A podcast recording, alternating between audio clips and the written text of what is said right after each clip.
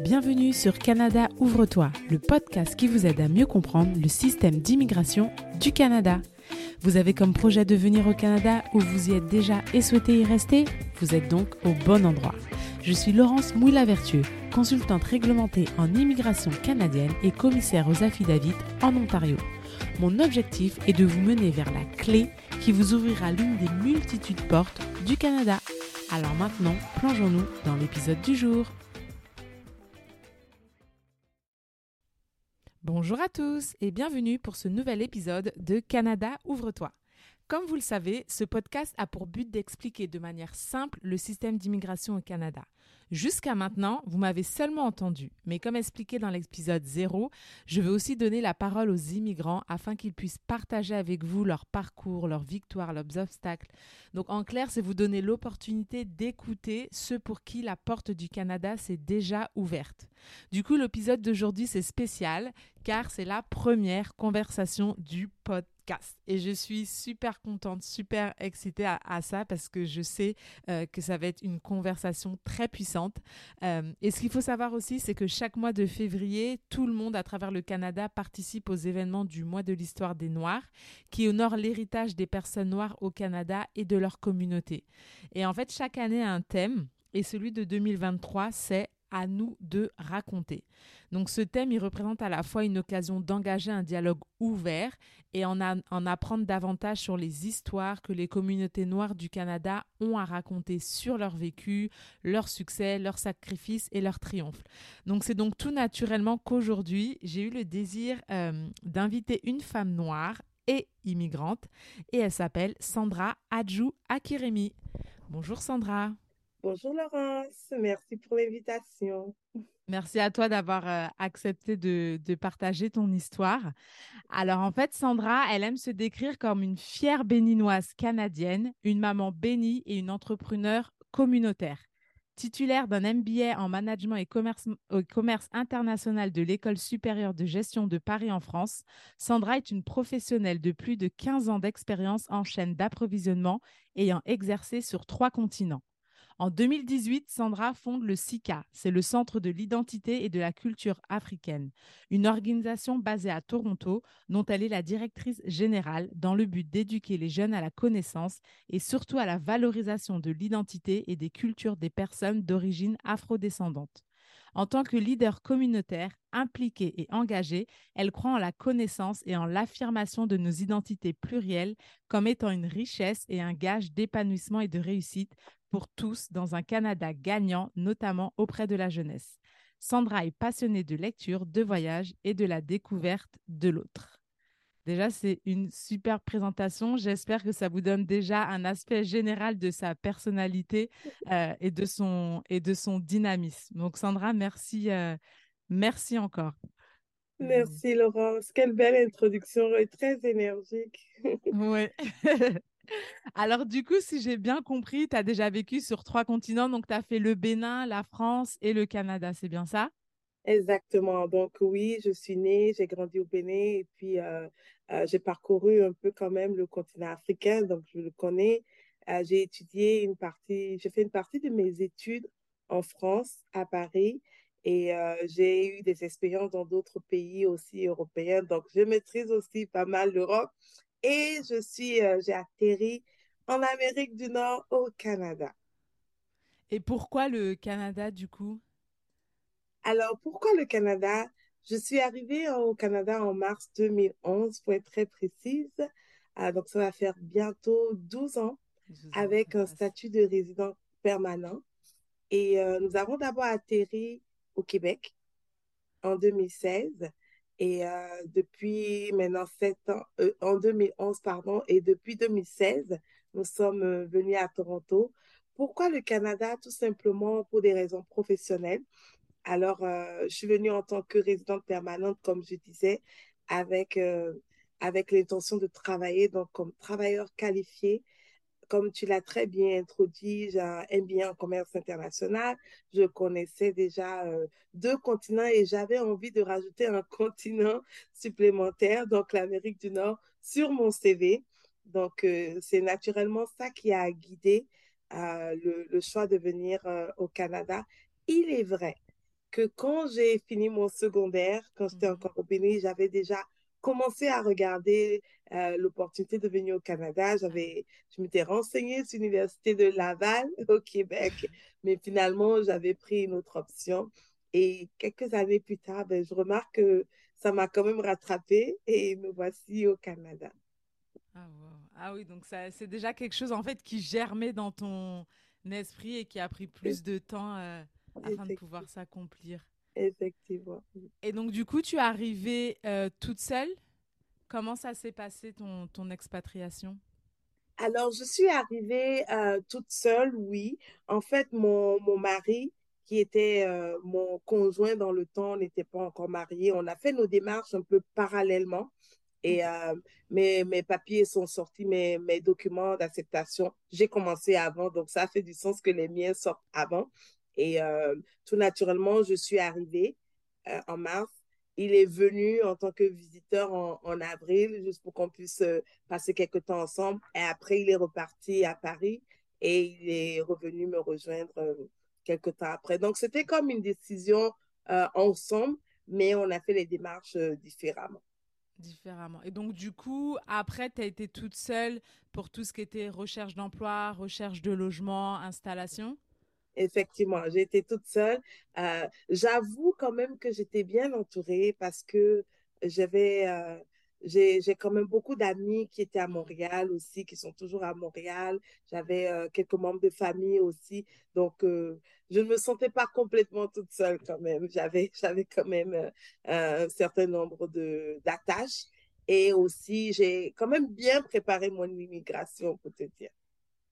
Alors, est-ce que tu peux nous en dire un peu plus par rapport à ça? Qu'est-ce que tu appelles bien préparé? C'est que tu avais fait des recherches seulement du côté au niveau administratif, comment arriver au Canada, ou aussi le après, une fois que tu arrives sur place? Alors, moi, je suis du genre vraiment assez euh, prévoyante. Hein. Je, ne sais pas si c'est si si c'est vraiment seulement euh, une qualité, mais en tout cas, j'ai fait des, des recherches dans tous les domaines. L'arrivée, qu'est-ce que je dois faire comme démarche du point de vue sanitaire, du point de vue euh, permis de conduire, du point de vue emploi, quelle catégorie d'emploi je veux faire, c'est quoi mon choix un, mon choix deux. En fait, j'ai vraiment préparé comme des dossiers, j'ai pris des contacts depuis aussi euh, euh, là-bas, j'ai fait comme des rencontres, m'a mis en contact avec quelques personnes à qui j'ai parlé depuis la France. Donc, donc je me suis, j'étais quand même un peu assez située sur euh, pas mal de choses en fait. Et donc, du coup, par rapport à toutes les recherches que tu avais faites, une fois sur place, est-ce que ça correspondait du coup à, à l'idée que tu t'étais faite ou est-ce que c'était complètement différent? Alors, je dirais que la plupart ont correspondu. Et il euh, faut dire que l'immigration au Canada, il y a comme une différence de d'où tu viens, n'est-ce pas? Mm. Il y a certains euh, diplômes, il y a certains, comme je parlais des permis de conduire tout à l'heure, euh, euh, moi ayant un permis français, je n'ai pas eu à repasser par la case permis, donc je n'ai pas eu de délai de ce côté-là, contrairement à d'autres qui ont eu des délais, qui ont dû repasser les cours. il y a comme un certain nombre de choses qui sont, je dirais, facilitées en fonction d'où tu viens.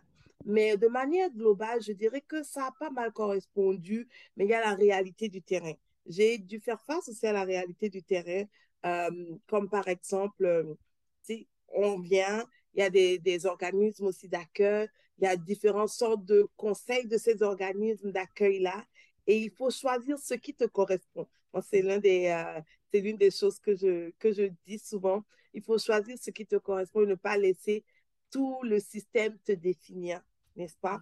Parce que euh, euh, les expériences sont différentes et toutes les expériences ne sont pas pareilles. Donc, c'est vrai, il a fallu euh, apprendre un peu plus une fois arrivé sur comment les choses se passent de manière pratique une fois que tu es là, entendre des expériences de gens une fois que tu es sur le terrain. Mais je crois que je peux quand même, je peux quand même dire que ça a bien été dès lors que j'ai commencé à, à, chercher un emploi, j'ai trouvé un emploi dans mon secteur, j'ai trouvé un emploi qui me, qui me plaisait. Je n'ai pas pris ah, quelque chose par défaut. Mmh, ça, c'est bien. Et du coup, tu as trouvé en combien de temps un emploi? Alors, mon histoire est un peu particulière parce que euh, quand moi je suis venue, je suis venue avec, euh, avec euh, ma petite fille dans le ventre. ah, ok. Alors, je suis venue enceinte et du coup, j'ai décidé sciemment de prendre le temps. C'était mon, notre premier bébé. Donc, j'ai décidé de prendre environ quand même une année sans rien faire. Une année où vraiment c'était le bébé, la découverte. c'était vraiment planifié à l'avance. Et quand j'ai commencé à chercher, euh, je dirais que ça m'a pris grosso modo euh, trois mois à peu ah, près. Euh, j'ai fait comme, comme j'ai fait, j'ai fait un petit programme là de, de deux mois et très très vite j'ai trouvé. Mais pendant que j'étais en congé maternité, j'ai quand même pris des contacts, j'ai fait du mentorat, je n'étais pas à 100% inactive. Ça a été comme une décision de ne pas travailler tout de suite, le temps qu'elle grandisse le temps d'en profiter parce que c'était la première fois. Bah et, euh, mais en même temps, dès que j'ai commencé à chercher, j'ai fait comme un petit programme de, de, de, deux mois, comme tu disais. Et euh, ça a été très vite. Avant même que je ne finisse le programme, j'ai trouvé un emploi. Et, euh, ah, parfait.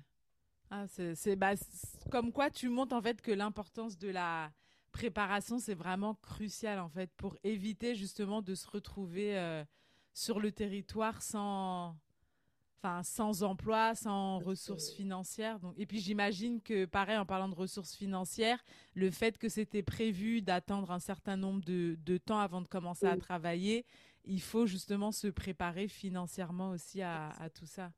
Absolument, très très important euh, la préparation financière, ne pas venir, euh, ne pas venir comme euh, dépendre de, de, de, de l'inconnu. Et ça, c'est important pour aussi la paix du cœur. Parce qu'une immigration n'est pas quelque chose de, d'évident. C'est mm. un choix, c'est une relocalisation.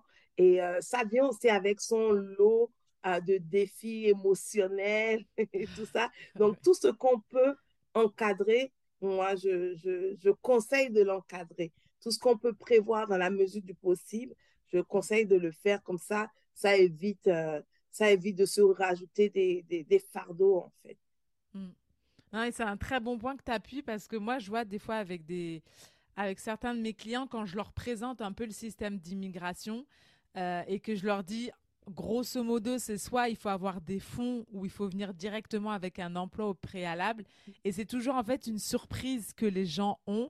Et quand on leur dit le minimum qu'il faut, par exemple, pour une personne, le gouvernement demande d'avoir 13 000 dollars certaines personnes trouvent que c'est trop, mais réalisent même pas que en fait 13 000 dollars c'est vraiment le minimum minimum.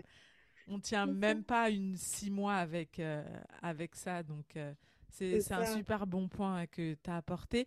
Et du coup, euh, est-ce que tu, tu, pensais en arrivant en 2011 que tu allais rester aussi longtemps ou est-ce que tu t'es dit on va tester quelques années et puis pourquoi pas essayer d'autres pays? Enfin, À ce moment-là, dans quel état de pensée tu, tu étais? En fait, honnêtement, en venant, euh, c'était on va voir, on va voir quelques années, on va voir comment c'est. C'est certain qu'on avait comme euh, euh, le Canada nous plaisait, on était venu aussi en vacances, donc ça avait comme confirmé un peu l'idée de, de l'envie de venir rester ici et vivre.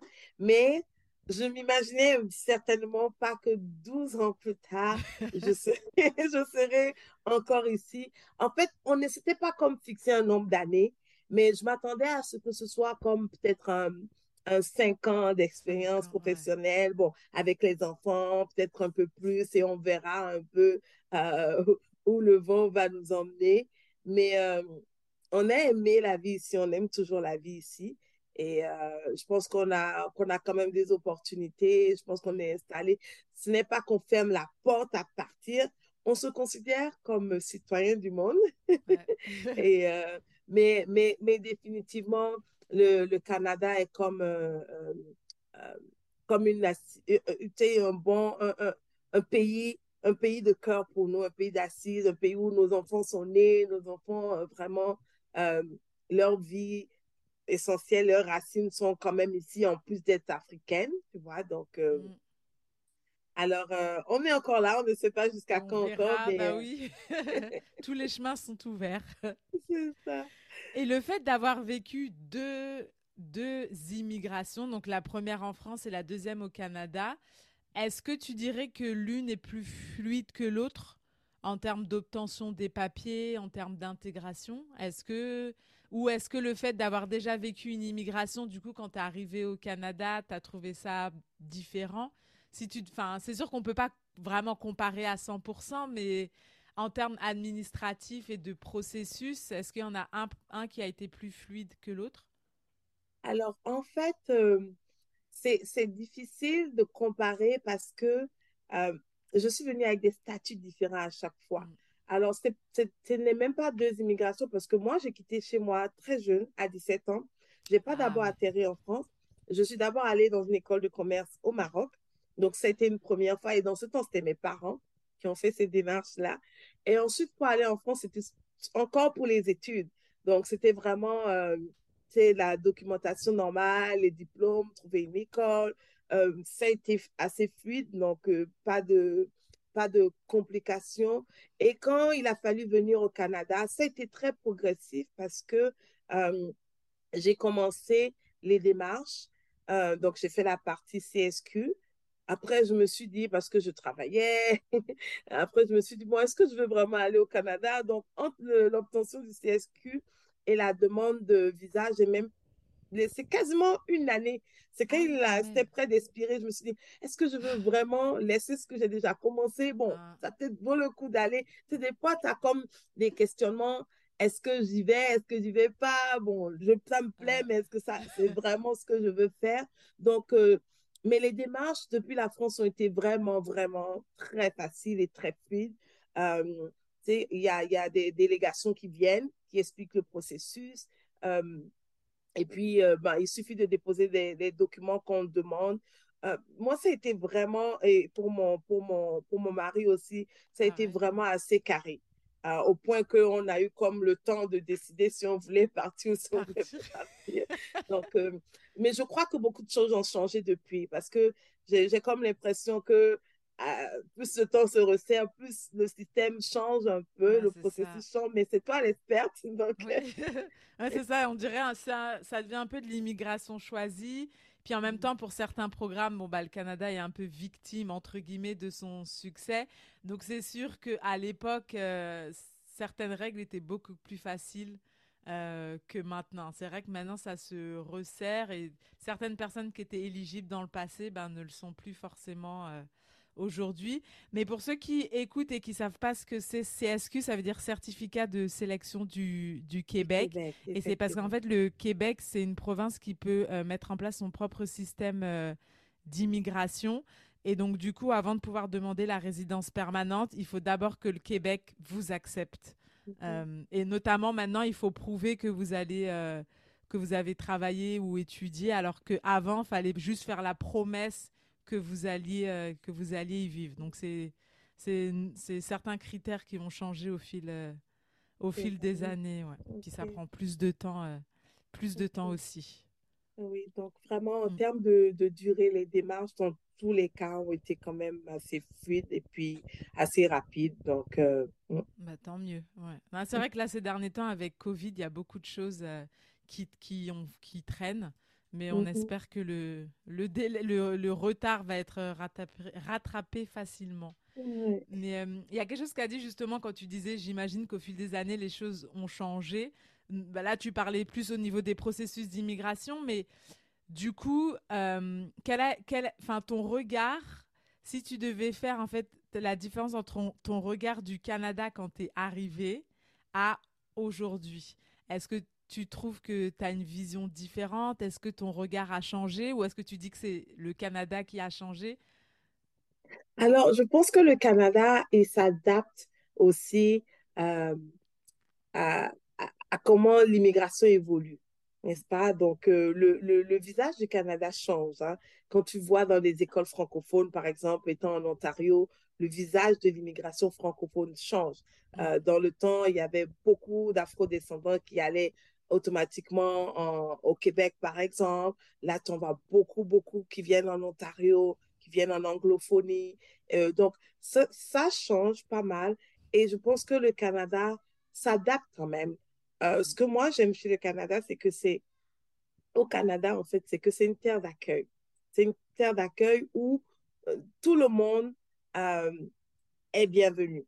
Il y a des opportunités, mais il faut trouver sa place. Il faut chercher sa place. Il faut, euh, il faut se la faire d'une manière ou d'une autre. Donc, ce que j'aime dedans, ce que je vois, c'est que les choses changent. Les choses s'adaptent, en fait, au fait que il y a des besoins. On reconnaît maintenant euh, que l'immigration francophone, maintenant, ce n'est pas seulement des Français, euh, caucasiens ou des Québécois qui viennent en Ontario. Donc, on, intègre la réalité des afro-descendants francophones qui ont euh, comme une double minorité, en fait, mm.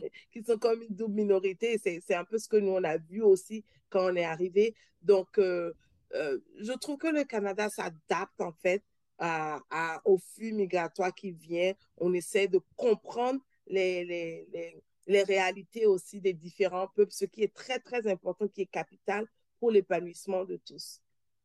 Oui, donc si, si, tu as totalement euh, répondu à ma, à ma question. Et puis là, le fait que tu aies parlé de double minorité, est-ce que tu dirais que pour toi, ça a été une force ou ça a été un, un obstacle durant ces 12 années? Alors, je dirais que ça a été vraiment comme euh, euh, c'était comme une réalisation d'un état, tu vois. Donc, j'ai réalisé que, notamment quand on est venu à Toronto, que là, attention, ce n'est pas seulement qu'on est afro-descendant, ce qui fait de nous une minorité, mais c'est aussi le fait qu'on est francophone. Donc, il y a comme deux volets à gérer. Mais mm. en toutes circonstances, ce que moi j'aime faire, c'est de trouver les opportunités. Qu'est-ce que, qu'est-ce que cette euh, euh, unicité nous apporte, tu vois, ou quel est le problème ou les défis que cette mm. unicité apporte que on va pouvoir, euh, sur lesquels on peut jouer. Et euh, comme tu le sais, c'est un peu ce qui a conduit à la création de, de l'association du SICA. Le fait de réaliser que cette double minorité pouvait aussi jouer euh, doublement aussi sur la jeunesse. Et ça, ça a créé comme le besoin de pouvoir faire quelque chose dans ce sens pour, pour résoudre le problème. Donc, personnellement, euh, en, venant, en venant à Toronto, euh, on ne s'attendait pas forcément à vivre en français ou autre. On, a vraiment été conduit du fait que mon, mon, mari est dans les finances. Donc, Toronto est quand même le centre un peu financier. C'est pour des raisons professionnelles aussi qu'on a quitté le Québec pour venir à, à, Toronto. Donc, on, a mis nos enfants dans une école francophone aussi pour pouvoir garder ce côté-là. Pour, En fait, je pense que dans toute immigration, tu essaies aussi d'aller vers les gens vers lesquels tu peux t'identifier. Mm. Tu vois, pour pouvoir euh, euh, euh, enlever, diminuer un peu l'isolement ou diminuer un peu le fait de, de, se sentir un peu à l'écart. Donc, ça n'a pas été... Ça a été une opportunité dans notre cas. C'était une opportunité de faire quelque chose, de s'impliquer, d'apporter une différence, de résoudre un peu des défis. Mm. Et donc, du coup, pour rebondir sur ce que tu dis par rapport à l'isolement, euh, comment tu fais en fait pour réussir à rester en contact avec euh, ta famille ou vos familles qui sont restées en dehors du, Canada? Alors, nous, on a été très. Euh, on, a, on, a, on, a, essayé d'être assez pratique qu'on fait, c'est qu'on voyage. Mm. Donc, on, s'est donné comme une cadence euh, d'essayer de voyager. On, a de la famille en Europe, on a de la famille sur le continent africain, de faire des voyages au moins aux deux années et de faire venir aussi, dans le sens où euh, moi, ma mère, par exemple, depuis qu'on est au Canada, elle est venue chaque année nous visiter. Ah, elle est venue chaque année jusqu'à la pandémie, où bon, ça fait quand même euh, deux ans, trois ans, mais elle est venue chaque année et puis euh, on essaie de programmer ça comme ça, on essaie de se voir. évidemment, comme tout le monde, ben, on fait plus de FaceTime, mmh. on fait plus d'appels, on essaie de s'organiser, euh, des fois de se rencontrer à un endroit où tout le monde peut, peut se retrouver. Donc, c'est, j'avoue que ça, ça a été comme l'un des défis au Canada parce que, qu'on le veuille ou pas, le Canada est loin. Ouais, c'est ça. le Canada est loin, notamment du continent africain. Ah, donc, ça fait comme une bah de vol et tout. Et ça, ça a été euh, quelque chose à gérer. Je t'avoue mm. qu'il y a des moments qui n'ont pas été très, très faciles. où on se sentait quand même assez loin. Et ce mm. c'était pas comme quand on était en, en France. Tu peux prendre ton billet, tu peux te dire même un long week-end, tu prends une journée de plus et puis tu pars. ça prend juste, vous êtes dans le même fuseau horaire. ça aussi. Donc, mais c'est des choses auxquelles on s'adapte et puis on, on fait au mieux parce qu'on a fait le choix d'être d'être là. Ouais, c'est ça, mettre, euh, savoir, savoir où sont ses priorités. Et du mhm. coup, en parlant de défis, est-ce que tu en as eu d'autres durant au fil de ces, de ces années au Canada? Et comment tu as, as, réussi à les surmonter? Alors oui, il y a eu pas mal de défis, comme, comme je disais, euh, euh, le, ben, le défi, les défis qui viennent avec une immigration normale. Hein le fait de se, de se questionner sur soi-même à des moments donnés, euh, le fait de se demander si on est vraiment à sa place. Mais il y a quelque chose que j'ai, moi, j'ai rencontré, dont j'en parlais un peu tout à l'heure, que j'ai réalisé, c'est cette catégorisation-là parmi les immigrants en fonction d'où ils viennent. les opportunités ne sont pas forcément les mêmes. Alors là, comment moi, je m'en suis tirée, c'est vraiment d'être fidèle à moi-même et c'est par rapport à la, connaissance que j'ai de moi et l'affirmation que j'ai de moi, euh, le fait de ne pas me laisser mettre des étiquettes. Comme euh, je te donne un exemple vraiment très simple. Euh, la plupart du temps, quand les immigrants vont venir, on va leur demander de repartir aux études. ça, va, ça peut prendre des longues années d'études. Mm. Alors qu'on est déjà travailleur qualifié, diplômé, c'est cette base-là qu'on est venu. Donc, euh, dans le temps, moi, j'avais, je m'étais inscrite pour un 2SS et j'étais partie comme pour deux, trois années encore d'études. Mais après, je me suis assise et je me suis dit, mais j'ai un MBA. oui, qu'est-ce que tu veux faire à l'école là encore? Je veux dire, s'instruire, c'est important, c'est indispensable, mais pas dans ce cadre où c'est comme une case forcée, ben, mm. tu te donnes des, tu, tu vas rentrer dans une spirale de, euh, de dépenses supplémentaires, dans une spirale de, tu vois, avec une vie de famille. Et à un moment, je me suis dit, non, j'ai pas besoin de ça.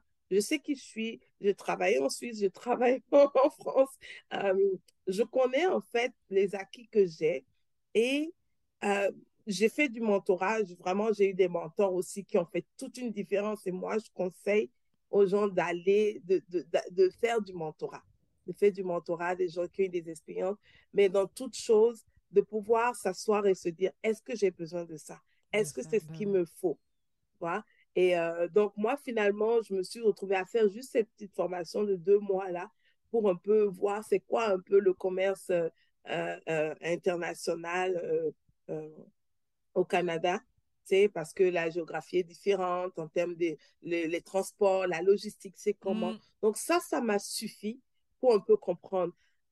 en, passant, j'en avais déjà eu euh, un aspect dans mes cours quand je faisais dans mon MBA bah parce qu'on parlait aussi d'Amérique du Nord. Donc, en gros, euh, finalement, j'ai décidé de ne pas passer par cette case de, de, de, trois années supplémentaires d'études et de me dire que je pouvais trouver un emploi. Donc, le, mon mental a beaucoup joué. Le mental. Et euh, la manière dont je me suis entourée a beaucoup joué. Le fait de ne pas me laisser définir par les expériences des autres. Et pour te dire, euh, beaucoup m'ont dit, en tant qu'immigrant dans ce secteur, tu dois commencer par tel salaire.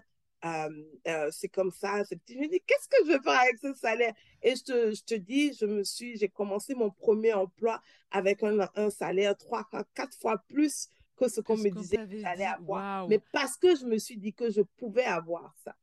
Tu vois? Ah, Donc, ça, ça a été quand même un gros défi de ne pas se laisser mettre des étiquettes de ne pas laisser les expériences négatives des autres euh, définir ma propre expérience et euh, euh, de bien m'entourer aussi, de très bien mm. m'entourer, de faire preuve de mon jugement pour cela.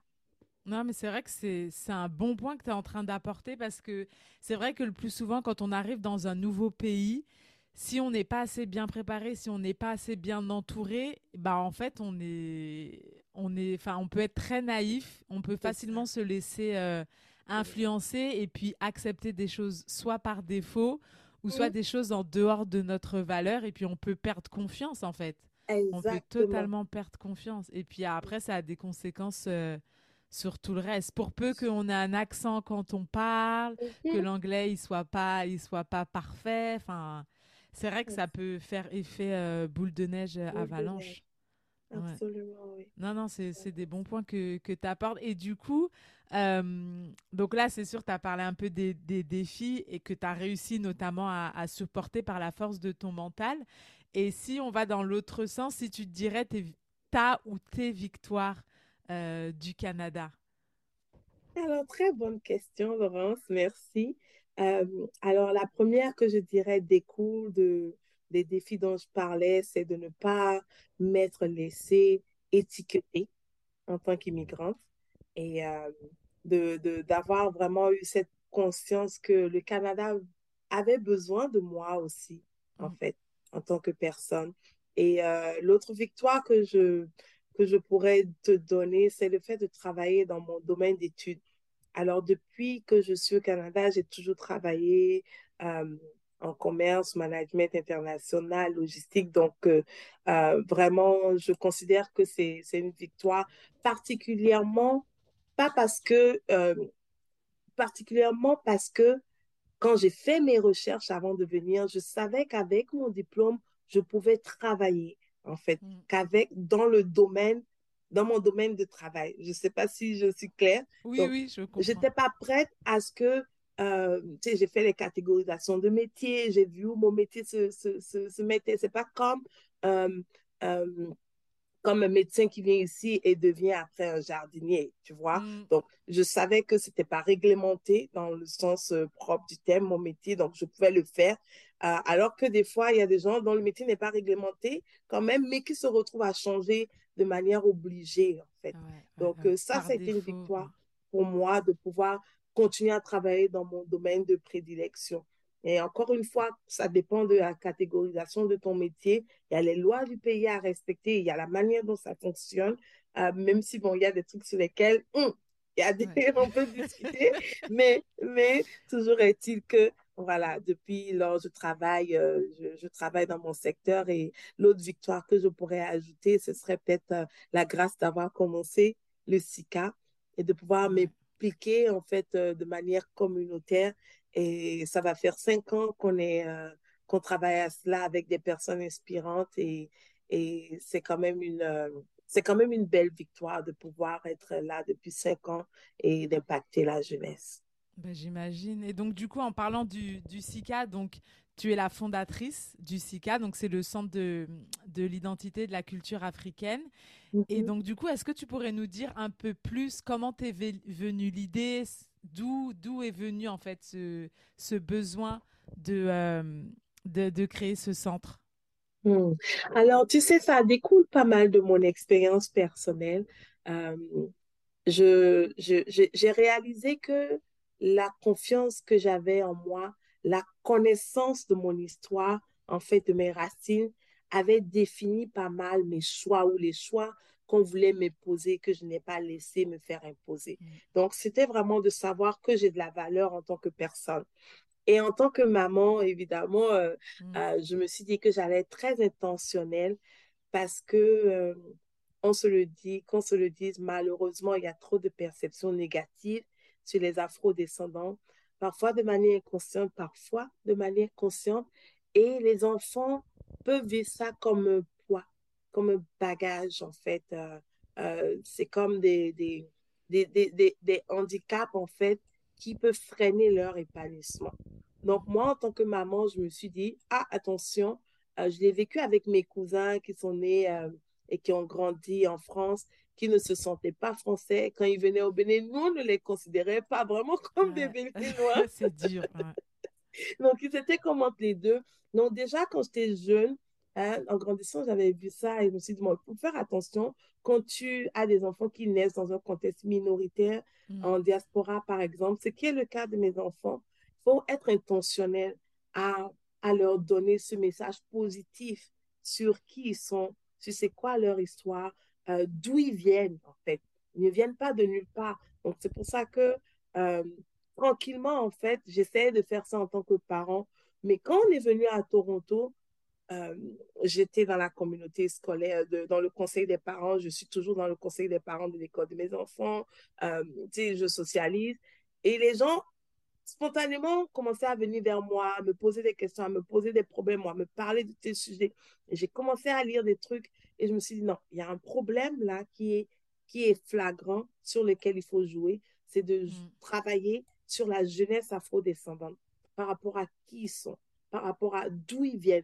Parce que les parents sont venus, eux, ils sont nés ici, ils connaissent pas leur histoire. C'est moi, j'ai eu des bases là, parce que j'ai été entourée de gens qui me ressemblaient. Mes grands-parents ont vraiment investi en ça. Mes grands, mon, mon grand-père, il a travaillé sur l'arbre généalogique de la famille. Même quand on ah était au Bénin, il a travaillé, il a dit, on, veut, on vient du Nigeria. C'est quoi tes racines? Tu sais, comme un arbre, quand tu n'as pas de racines, mais tu n'es pas ancré. Alors, c'est facile qu'on te ballotte. Mais quand tu as des racines, notamment pour pallier sur tout le négatif qu'on peut te montrer par mm. rapport à qui tu es, ça, ça fait toute la différence.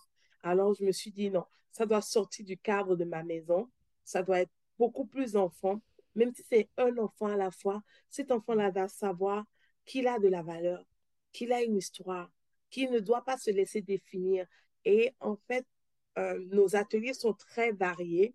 On, euh, on apprend l'histoire, l'art et la culture. Donc, on va, on va toucher les langues, on va toucher euh, euh, l'art, on va faire des, activités manuelles, on va toucher aussi beaucoup l'affirmation de soi. Qui je suis Alors, ma couleur de peau, le type de cheveux, mon prénom. C'est quoi le sens derrière mon prénom?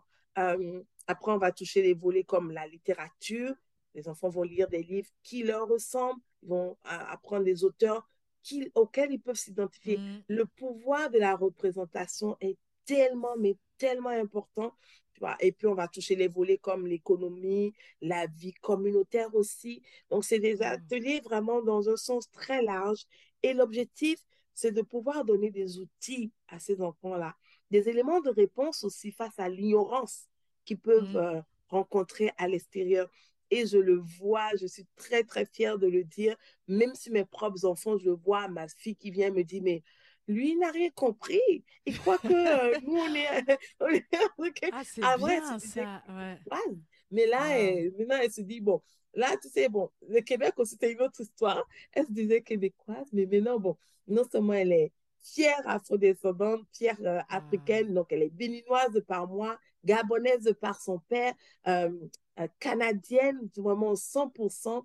Donc, c'est de voir la richesse dans ces mélanges-là, mm. dans cette multiculturalité, au lieu de dire que, au lieu de vouloir l'effacer, parce que ce qu'on réalise, c'est que les enfants veulent effacer ce côté afrodescendant. J'ai l'exemple d'une d'une petite fille, sa maman est, est afrodescendante, donc sénégalaise, son papa est français, caucasien. Donc, euh, la petite, chaque fois que tu lui demandais, c'est quoi tes origines? Oh, je suis française. Oh, je suis française. Ah. Donc, la maman, à un moment, un moment, a dit, tu sais, j'ai l'impression qu'elle efface le côté inconsciemment, parce que c'est ça, en fait, c'est très subtil, mmh. tu vois. Donc, euh, donc, elle a commencé le SICA, la maman aussi était très impliquée. Et tu vois la petite qui commence fièrement, que ce soit par les habits ou que ce soit, on a fait des activités aussi, on développe beaucoup le leadership chez, chez, chez nos jeunes. Donc, des ateliers où elle était en devant, où elle jouait, elle jouait la journaliste, où elle devait faire des recherches. Donc, elle a commencé à, au-delà du repas, peut-être il y a ça qu'elle mange à la maison, elle a commencé à voir que c'est plus large que ça, mm. une identité. Donc, euh, jusqu'à maintenant, être euh, vraiment euh, fière, en fait, je dirais que c'est un processus. Hein. C'est un processus, mais la simple perception que le côté d'où vient maman aussi a de la valeur, qui peut côtoyer avec le côté d'où vient papa et que je peux dire que je suis euh, franco-sénégalaise ou sénégalo-française sans me sentir diminuée, sans me sentir, tu vois, un peu, c'est très, très, très subtil.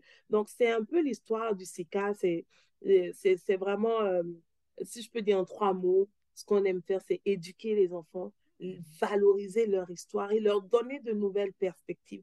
En fait, on a vraiment envie de faire une cassure parce que quand tu joues sur les enfants, tu joues sur le futur, tu joues sur l'avenir. Donc, ils se perçoivent différemment, ils savent qu'ils peuvent, occuper, qu'ils peuvent occuper tous les métiers qu'ils ont envie d'occuper, ils ne se laissent pas limiter. Et euh, ce que j'aime dans ce qu'on fait aussi, c'est qu'on n'est pas seulement fermé aux jeunes afrodescendants parce qu'on a plein d'autres jeunes d'autres d'autres cultures qui viennent, des caucasiens, ah, parce qu'ils veulent comprendre aussi. Et c'est important qu'eux aussi savent c'est qui mon ami là qui a afro-descendant, c'est quoi son histoire? Parce que l'école ne l'enseigne pas. pas ça, c'est une autre, un autre débat. mais il faut que tous les, tous les jeunes, en fait, apprennent à se comprendre, se connaître. Mm. Euh, j'aime souvent dire que quand on, a, on est curieux envers l'autre, pour connaître l'autre, on réalise qu'on a plus de points communs que de points qui nous, euh, qui, qui, sont divergents. Bah oui, ça. Donc, euh, vraiment, c'est un impact, c'est vrai, qui va se mesurer sur le temps, mais c'est un impact réel dans vraiment le positionnement que ces jeunes-là peuvent avoir, euh, dans le fait tout simplement de pouvoir répondre à quelqu'un, non, pas faire des recherches, écoute, non, c'est pas ben, vrai. mon histoire, c'est ça. Mon histoire, c'est ça. De toutes les façons, euh, je ne me laisse pas définir parce que toi, tu penses, surtout si c'est négatif, parce que les enfants sont très imperméables à, mm. la, à ce qu'on peut leur donner. Tu sais, ils absorbent et puis on ne le sait pas, mais c'est des boulets qui peuvent être très difficiles. Euh, ils peuvent se sentir rejetés. Ils peuvent, euh, on le voit dans des jeunes qui vont aller dans des gangs parce que, tout simplement pour se donner un sentiment d'appartenance. D'appartenance, ouais. Tu vois, mais c'est pas ce qu'on cherche là. Nos jeunes sont brillants, ils sont intelligents, ils ont l'avenir devant eux. Ils sont des Canadiens à part entière et pas des citoyens, de seconde zone. Tu vois, donc on doit s'organiser pour qu'ils aient les mêmes chances que tout le monde. Et, ça, ça passe par euh, les équiper pour pouvoir contrer un peu le, le contre-coup négatif que la société. Et en même temps, euh, j'insiste souvent sur le fait que c'est un gros travail dans différentes sphères. Donc, le SICA fait sa part auprès de la jeunesse, d'autres vont faire leur part auprès des parents, d'autres vont faire leur part auprès du système, mm. mais tous ensemble, on a comme un maillon un peu de la chaîne sur lequel nous devons travailler pour voir euh, euh, la différence dans les prochaines années, que ça change en fait. Mm. Non mais c'est vraiment un magnifique, c'est vraiment un magnifique projet parce que c'est vrai comme tu le dis, on n'en parle pas assez à l'école. On en parle médiatiquement vraiment. Bon bah là le mois de février, le mois de l'histoire des Noirs, et puis après c'est vrai que ou quand il y a des gros événements, le plus souvent négatifs, euh, comme par exemple George, Floyd il y a quelques années. Mais en fait, c'est vrai que il faut pas seulement apprendre, parce que apprendre, c'est quoi? C'est juste, ça peut être juste apprendre du par cœur, mais en fait, là, l'action en fait que tu es en train de me décrire, toutes les actions que tu mets en place avec le SICA, c'est vraiment que les enfants l'intègrent en fait, que ça devient vraiment une partie d'eux et que euh, tu sais toute cette notion de leadership, d'estime de soi, Enfin, en mhm. fait, c'est vraiment magnifique. C'est comme tu dis, tu es en train d'aider à construire la, le futur, en fait, de, mhm. de ces enfants-là. Donc, franchement, merci. Parce que c'est, vraiment un magnifique, euh, c'est vraiment un magnifique projet. Et c'est, et ce qui est super bien, c'est que tu es, parti, en fait, de ta, de ta réflexion personnelle en tant que maman et tu t'es dit bah non je peux pas juste garder ça pour moi et mes et mes enfants.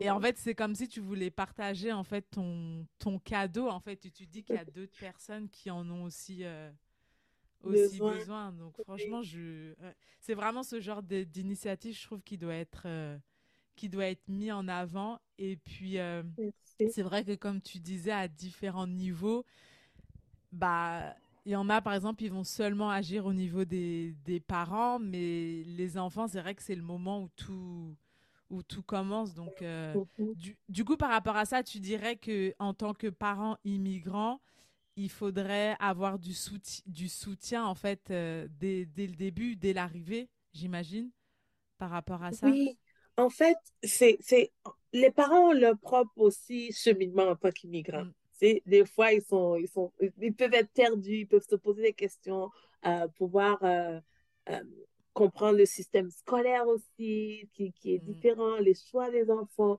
Mais euh, ce que, ce que j'aime, j'aime dire aux parents, c'est que ils ont une unicité, tu vois, qu'il ne faut pas effacer. Parce que des fois, il y a des immigrants qui pensent que l'adaptation, c'est effacer qui ils sont et ne prendre et tout prendre du de la terre d'accueil. Mais non, la terre d'accueil a besoin de ton unicité, de la richesse que tu peux apporter, tu vois.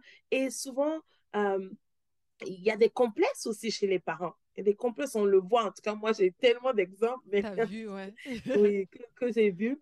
il y a des complexes, mais c'est important, parfois quand tu es un parent et que tu te sens déboussolé, de te, de te retourner comme des organismes comme le nôtre, par exemple, euh, de t'impliquer, de, de t'impliquer communautairement, parce que ça fait aussi une différence dans la manière dont euh, tes, tes, euh, tes enfants vont vivre leur immigration, tu vois, mm. s'ils sont, s'ils sont venus jeunes ou autres.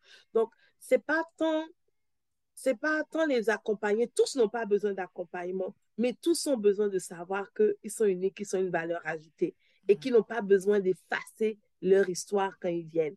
Alors, quand je, quand je pense euh, à, la colonisation, par exemple, c'est des exemples que j'aime pas trop donner, mais il y a comme deux modèles de colonisation.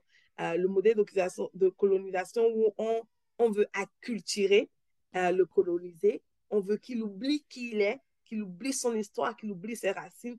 L'autre où on lui dit oui, tu es colonisé, mais bon, on, vas-y, continue avec ton qui tu es, continue avec, tu vois, tu n'es pas obligé d'embrasser qui nous sommes. Donc, moi, c'est ce que je dis aux, aux, aux, immigrants quand ils viennent, aux parents, c'est vraiment, tu es unique, tu as une richesse. Ah, il y a des choses de chez toi qui sont bien, il y a des choses qui sont moins bien. Il y a des choses ici qui sont bien, il y a des choses ici qui sont mm. moins bien. Donc, essaie de faire un peu le mélange de tout ça. Euh, mais sache que tu as de la valeur aussi en tant que parent, de par ta couleur de peau, de par ton histoire, de par d'où tu viens. Et c'est un message important pour les parents aussi, euh, surtout ceux qui ont tendance à vouloir dire ah, tout ce qui est ici, c'est bien. Non, non, non, non, non. Renseigne-toi, tu vois. Sois curieux, prends l'information.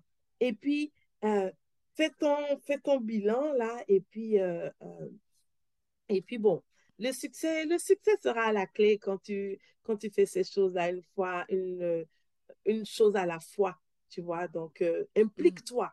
C'est important aussi pour les parents de, de le dire, de s'impliquer dans les communautés scolaires parce que si on ne les voit pas, les décisions ne vont pas, pas tenir compte de leurs enfants. les décisions vont toujours tenir compte de, la majorité. Tu vois, donc il faut faire entendre sa voix. Et euh, je, je, je, le dis souvent au SICA, le mois de l'histoire des Noirs, pour nous, c'est tous les jours. On mm. doit raconter notre histoire tous les jours. Là, mais parce que c'est notre histoire. Nous, on vit tous les jours. Notre histoire doit être, oui, c'est ça. pouvoir être entendue tous les jours. Donc, en tant que parent, euh, c'est aussi ton mandat, tu vois, d'accompagner ton enfant dans l'appropriation de qui il est, dans la connaissance de qui il est, mm. parce que ce ne peut être que des richesses. C'est comme les langues. Euh, apprendre une langue d'origine africaine à un enfant, ce n'est pas empêcher qu'ils comprennent le français ou l'anglais. Au contraire, le cerveau est malléable. C'est au contraire, les études ont prouvé que c'est une richesse, tu vois. Donc, euh, en fait, il y a tellement à dire. Ouais, c'est ça, faut pas hésiter. Parce que moi, c'est vrai que moi, j'ai souvent entendu dire, il y a certains parents, en fait, qui se retrouvent frustrés euh, parce que justement, ils se disent que si on garde trop nos, traditions, notre culture euh, d'origine, notre culture africaine, et bah du coup nos enfants ou nous-mêmes on va pas s'intégrer. Et puis il y en a d'autres au contraire qui veulent exactement tout retransposer et qui gardent pas forcément en tête que l'enfant forcément il aura la culture euh, canadienne en fait. Ouais. Oui, non, non, c'est exactement, tu l'as bien résumé. C'est de pouvoir faire un beau mélange. Nos enfants ne seront pas euh, euh, pour mon cas, ma fille ne sera, ma fille ou mon fils ne seront pas aussi béninois que moi je le suis ou aussi mm. gabonais que leur père a été. Mais en fait, ils vont faire comme un mélange. Ils vont trouver leur juste milieu. Mais c'est de pouvoir être à l'aise, quelle que soit la casquette qu'ils décident de prendre. De pouvoir euh, pouvoir se mettre sans complexe, quelle que soit la casquette qu'il veut prendre, tu vois. Donc, c'est vraiment ce, cet aspect-là. Mm. La construction euh, identitaire se fait un peu tout au long de la vie, en fait. C'est ah ça, exactement, oui. Et donc, du coup, euh, de manière générale, quelle, quelle euh, clé, on va dire, quelle clé tu donnerais aux futurs arrivants afin qu'ils puissent ouvrir l'une des portes du Canada? Alors, clé numéro un, comme je l'ai dit tout à l'heure, faire ses recherches, bien se renseigner dans tous les domaines possibles, contacter des gens. Vraiment, l'information est la clé. L'information est la bonne information, évidemment. Donc, pouvoir comparer des éléments de réponse. Donc, pour moi, c'est une clé très importante. Se préparer. Une immigration se prépare. surtout si tu viens en famille, et même si tu ne viens pas en famille, tu viens seul, prépare-toi, renseigne-toi. Il y aura toujours des gens disposés à te donner de l'information. Et puis tu compares celle-là, tu demandes plusieurs personnes. Et euh, le deuxième, euh, la deuxième clé que je, que je dirais, que j'ai mentionné aussi tout à l'heure, c'est le Canada a une terre d'accueil. Le Canada a besoin de vous. Hein? Mm. C'est vrai que c'est, c'est, c'est, on est venu, c'est une immigration. Donc, vous avez pris la décision, mais le Canada aussi a besoin de vous et de vous comme personne épanouie.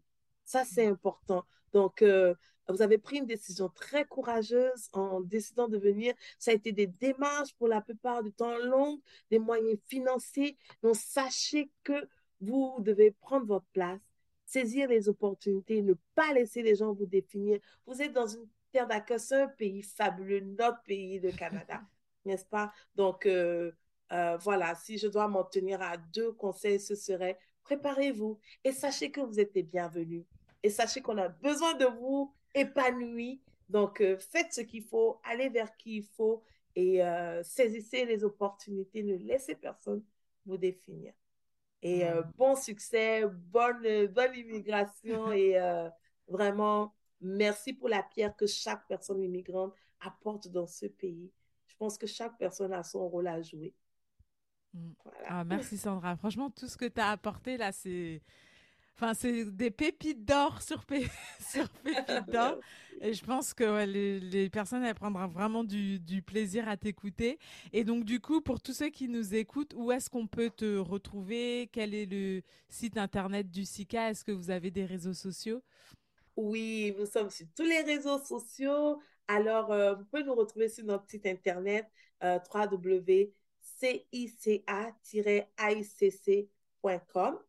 Alors, euh, peut-être, Laurence, tu pourras le mettre aussi dans le, oui, dans le descriptif de l'épisode. Je mettrai euh, les, réseaux sociaux et le site Internet. Oui. Euh, absolument. Si vous voulez nous, nous écrire, c'est info Donc, le SICA, c'est C-I-C-A. Donc, nous sommes sur Facebook. Il suffit de taper le son de l'identité de la culture africaine. Vous nous trouvez euh, sur Instagram aussi. En tout cas, on est partout. Et on a besoin de tout le monde. Alors, tout le monde est bienvenu. Et quelle est la date de ton prochain événement? Alors, mon prochain événement, ça va être le 25 mars. Euh, ça va être diffusé très, très bientôt sur nos réseaux sociaux. On a une grande, grande programmation en cours. Euh, on, a un gros événement, en fait, on va faire un panel, on va faire un atelier pour les enfants à proprement parler, une célébration globale. Euh, je n'en dis pas plus, ça va venir. Donc, on reste connecté, on suit les réseaux sociaux et on en saura plus euh, d'ici quelques temps. Oui. En tout cas, merci infiniment, euh, Laurence, pour cette invitation. Je suis très honorée d'être ta première invitée, en fait, parce que mm. j'ai compris que tu le faisais seule avant et que tu avais prévu faire des, des invitations, mais euh, je suis la première. C'est un bel honneur et merci pour cette discussion. Merci aussi pour le travail que tu fais, parce que, comme je disais, l'information est la clé. Et d'avoir des gens comme toi qui ont leur, euh, euh, leur structure, leur entreprise, mais qui prennent le temps de faire des podcasts, de donner l'information aux gens, ça, ça fait toute une différence. Ça fait toute une différence. Donc, merci et surtout bon courage pour la suite. Merci beaucoup, Sandra. Bonne journée à toi. Merci. Bye bye. Alors, j'espère vraiment que cet épisode vous a plu autant qu'à moi je, serais je suis vraiment reconnaissante pour toute la valeur en fait que, que Sandra a apportée pendant cette conversation. Euh, j'espère que vous avez pu ressentir son, énergie, sa philosophie, son engagement, sa bienveillance, son, dynamisme à travers euh, toutes les informations qu'elle a apportées. Euh, j'espère aussi vraiment que les conseils qu'elle a pu donner aujourd'hui vont vous aider à mettre en place votre projet pour le Canada. Vous avez bien vu que le maître mot ici, c'est préparation. Et puis du coup, si vous connaissez des personnes qui sont aussi intéressées à venir au Canada, n'hésitez pas à partager l'épisode auprès de votre famille, vos amis, vos collègues. Euh, vous pouvez aussi laisser un 5 étoiles ou des commentaires. Euh, ça aidera justement à d'autres personnes intéressées à découvrir ce podcast. Et moi, je vous retrouve au prochain épisode car on va parler des réfugiés. Bonne journée à tous.